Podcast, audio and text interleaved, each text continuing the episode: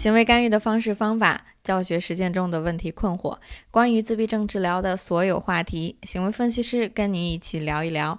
Hello，大家好，欢迎收听 ABA for Life 的第七十一期节目，我是凯蒂。嗨，大家好，我是思慧。那这个星期五晚上呢，又有一位重磅嘉宾要来了啊！那咱们节目的老朋友们都知道哈，在二零二一年，我们开启了一档传播孤独症高效干预的啊线上公益讲座这样一个项目，叫做环球新讲堂。那在这里呢，我们每个人都有机会与国际上知名的孤独症干预专家面对面学习行业最前沿的一些干预理念和教学方法。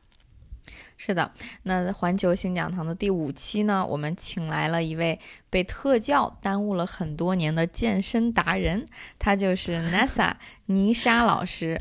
呃，那尼莎老师他有很多头衔啊，他是一位二十年一线经验的美国 BCBA，那他是也是美国某连锁机构的总临床主任，他更是一位混血三宝妈、健身达人。并且是芝加哥心理学院在读的博士生。那很多小伙伴在我们的公众号介绍中看到了妮莎老师的这个举重的照片呀，还有他的一些介绍，都非常 的好奇，就是说他如何在三个孩子。他的家庭、事业、学业还有兴趣爱好中平衡自己的生活呢？那我们透露一个倪莎老师的个人小习惯，就是他多年如一日，每天早上五点之前就起床，然后第一件事儿就是先跑去健身房去健身，然后开启安排满满的一天。所以妮莎老师在本周五将会登录 MyStar 环球新讲堂，为我们讲解。孤独症孩子高阶的社交对话应该怎么教？欢迎有兴趣的听众朋友十月二十二日晚来和妮莎老师面基。是的，欢迎大家来听的这场直播讲座。那凯迪跟我呢也会全程为大家做好翻译的工作啊，不用担心这方面的问题。那我们这场讲座呢还为大家提供 BACB 继续教育学分一个 CEU 学分，有需要的小伙伴不要错过这次机会了。好，那我们正式进入今天的话题。呃，在我们播客节目第四十九期节目的留言中呢，有一位听众朋友啊，呃，问问了一个这样的问题。说给两岁前的孤独症小小朋友做干预，要特别注意哪些方面呢？嗯，那这个问题我们觉得非常有价值，单独拿出来跟大家讨论一下。所以咱们今天一共给大家列举了四个，我们认为两岁小朋友或者以下的小朋友，咱们称为小小龄的。孤独症儿童在做干预的时候需要注意的一些方面，那我们也会在节目中推荐一些适合小龄儿童的评估和课程工具资源。是的，那话不多说，我来说第一个点哈。第一，嗯，第一个方面，我想让大家留意的是，我们要抓住。这些小小朋友的兴趣点，你想想，这些小朋友很小啊，一岁半或者两岁、两岁半，这每个小朋友就好像一张白纸一样，是我们大人可以呃，就是做一点干预就非常有效的啊。那这些小朋友，说实话，很容易开心的。我们千万不要跳入到这种很一般的这种教学的呃套路、这些思路当中啊。说老师，我给你个玩具玩吧，呃，你你你喜欢哪个？呃，陪你玩会儿。我们一定要看看周围的小宝宝的爸爸妈妈都是怎么逗孩子开心的。你想想，你看看是不是他们会把小朋友抛起来？转个圈儿，嗯，挠挠痒痒，戳戳你，或者把眼睛这样蒙上打开去躲猫猫，嗯，很多的肢体游戏啊，感官这方面啊，所以你就发现一定要努力的去探索这些点，我们千万不要小看这个方面啊，抓住他们的兴趣点。很多老师在跟小小朋友玩的时候，都会觉得，哎呀，我好像不知道用什么方式玩，我自己也没有孩子，我也不知道，所以我们可以观察一下别的。别的宝宝和妈妈的互动的方式。前几天有一个老师给我们做督导的时候，他的一个玩的方方法，我觉得非常好，在这儿我也要分享给大家啊。他是这样的啊，这个小朋友是刚两岁嘛，他就把这个雨伞，正好个训室里有一把伞，他把。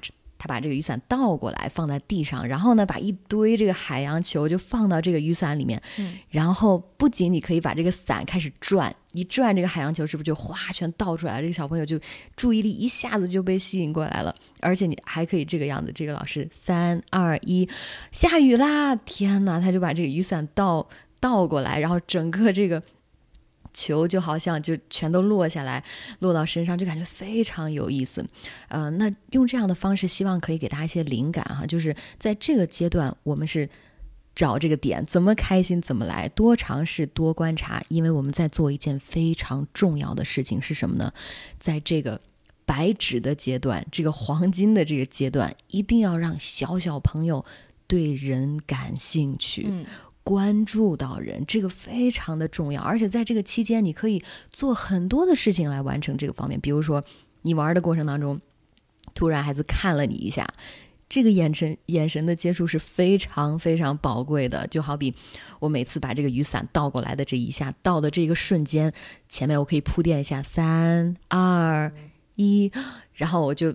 这个小朋友可能在，他知道套路了，对不对？他就会看过来，一看过来，我们就把这个雨伞哗倒出来，这个球球，我们就强化了这样的眼神的接触，强化到了他对我们的关注哈。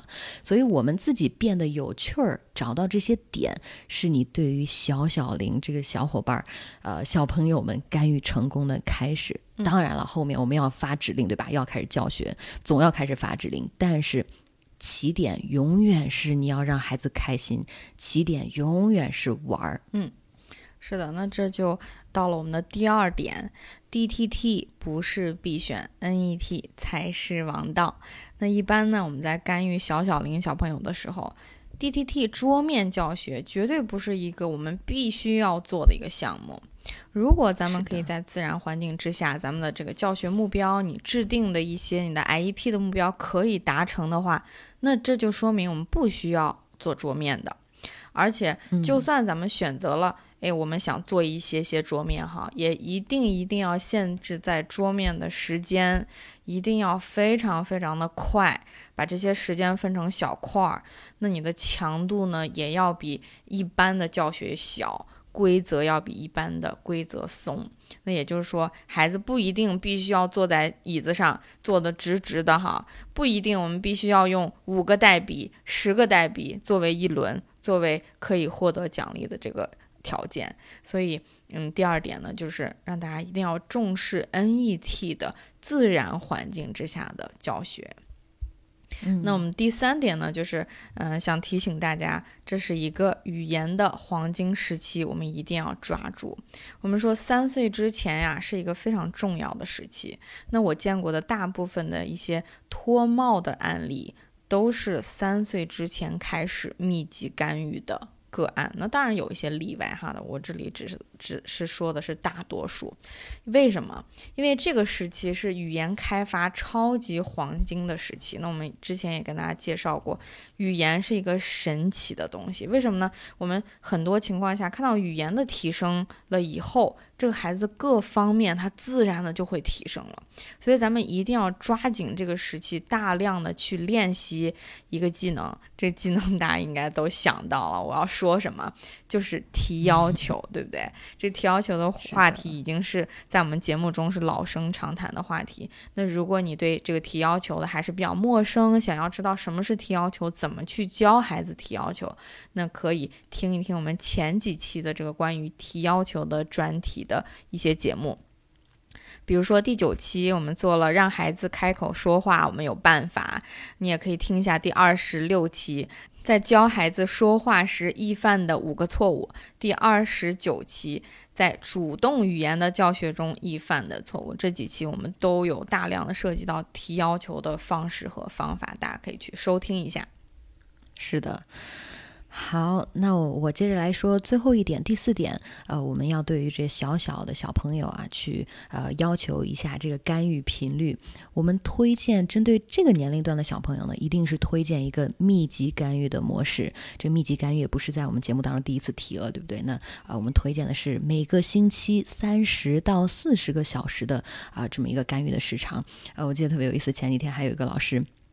发微信问我说：“思慧老师，这个三十到四十小时每个星期是真的还是假的？因为听到的声音也不一样，呃，到底是怎么样的？那我可以在这儿跟大家说啊，这三十到四十个小时每个星期是真的没错，但是大家不要以为这三十多个小时，我就和一个两岁的小宝宝在桌面上这样一直去做 DDT 啊，这呃绝对不是这样的啊！这些小时呢，一个你想想象一下，一个小朋友从早到晚都在这个干都在这个干预机构里面哈，那这个干预包括了桌面一点点，那还包括了刚才凯迪老师说到的这个自然情境教学。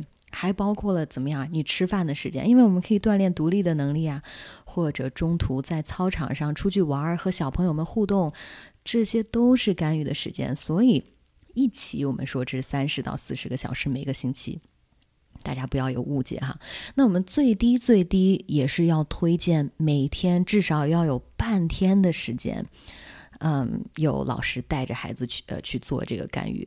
那我也知道有一些人呢，因为一些条件的限制，说呃，我跟这个家庭一个周只有两次机会，一次一个小时做这个呃小小龄儿童的干预，呃，这个嗯，是不是对比这三十多个小时每个星期就非常少了？呃，如果是这样的情况，可能会推荐老师和家长利用这一一两个小时。不只是在跟孩子做这个干预啊，而且是让爸爸妈妈全程参与其中，培训爸爸妈妈回到家之后可以做什么。我们呃利用这个回到家的机会，把这三十多个小时每个星期做满，因为我们一定要抓住这个黄金期，不要让它流走。做一点儿，其实在这一张白纸上就会体现一点作用。啊，这个是我们以上呃给大家总结的四点要注意的地方。嗯，是的。那最后呢，呃，我们要给大家介绍一些对于小小龄小朋友的课程工具，还有评估工具的这些资源的介绍。呃，那首先从我们最常用的开始呢，就是 VBMAP 的一阶，对不对？VBMAP 一阶里有很多领域都适合小小龄的小朋友，比如说游戏领域、社交领域、提要求领域、听者领域，你都可以找到一些比较合适的目标。那除除了 VBMAP 里程碑里面，你还可以往后翻，翻到这个任务分析和能力支持这一块呢，会有更多的可以选择的目标。那这是咱们最常用的。嗯，那除此之外呢，我们呃不知道大家。有没有听到过 ESDM 这个评估工具和课程工具？它是早期丹佛模式，那它是一个专门针对小龄的小朋友的一个呃课程工具，所以大家也可以去了解一下。那最后呢，就是 ABLES R，ABLES R 里其实也有比较合适的一个目标领域，比如说 A 领域是配合度和强化物效应，大家也可以在这个领域去找一找有没有适合小小龄小朋友的这个目标。呃，如果你对 ABLES R 不是特别的了解啊，欢迎大家去在我们的 IEP 经营研修班里，我们有专门一部分介绍 ABLES R 的使用办法和这个评估工具到底是什么这样的一个部分。嗯，那在节目最后的最后，我们要提醒大家哈，在你面对一个小宝宝的时候，我们说的小小龄的小朋友的时候，一定要记住，这是一个小小的小朋友哈。是的，我们。嗯，需要一些日常必要的关照，他跟其他的大朋友不一样，比如说加餐呀，那一天就。不一定就是三顿饭了，可能要加好几顿。你比如说午睡呀，比如说这些小朋友走路非常慢呀，我们要给他时间，我们要有更有耐心。他时时刻刻需要很多的抱抱、哄哄、关注呀。嗯，对大人的这这种需求呀，大家一定要记住他们这些呃日常需要的一些关注。那我们这个话题今天就跟大家聊到这儿。节目的最后，欢迎大家一键三连、点赞、好评、转发，让更多的人了解 ABA。我们的大本营是微信公众号 MyStarABA，那我更邀请你加入 MyStar 千人中国特教群，在那里总可以找到你需要的特教资源。是的，也欢迎特教机构加入我们的 MyStar 中国杰出特教联盟。每个月呢，我跟凯迪都会为联盟成员开小灶，学习更多系统的实操课程。那目前 MyStar 所有优秀的联盟单位，你可以在每一期播客节目详情页面当中找到我们的联盟地图，快去看看有没有你所在的城市吧。嗯，好了，本期节目就是这样，我们下期不见不散，拜拜，拜拜。